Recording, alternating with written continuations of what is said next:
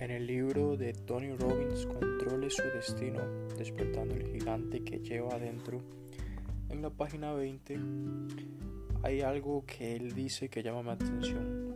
Dice así, hoy sin embargo he llegado a creer que todos mis fracasos y frustraciones del pasado no fueron sino los cimientos de las comprensiones que me han permitido crear el nuevo nivel de vida del que disfruto ahora. Para ponernos en contexto, él está recordando cómo hace unos años él trabajaba como conserje en un edificio, tenía sobrepeso, pasaba frustrado, pensaba que tenía una vida sin sentido y demás cosas negativas.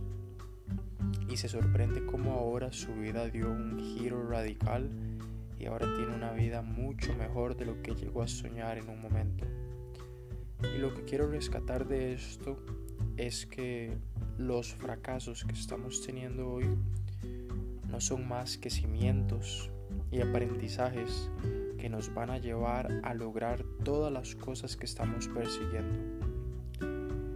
Cuando fracasamos encontramos una manera de cómo no hacer las cosas y eso nos hace aprender. Ese error que cometimos nos hace crecer, nos hace ser más sabios, nos hace comprender mejor las cosas que estamos haciendo y así ir encontrando el camino correcto que nos va a llevar a esos sueños, a esas metas y a esa vida que queremos.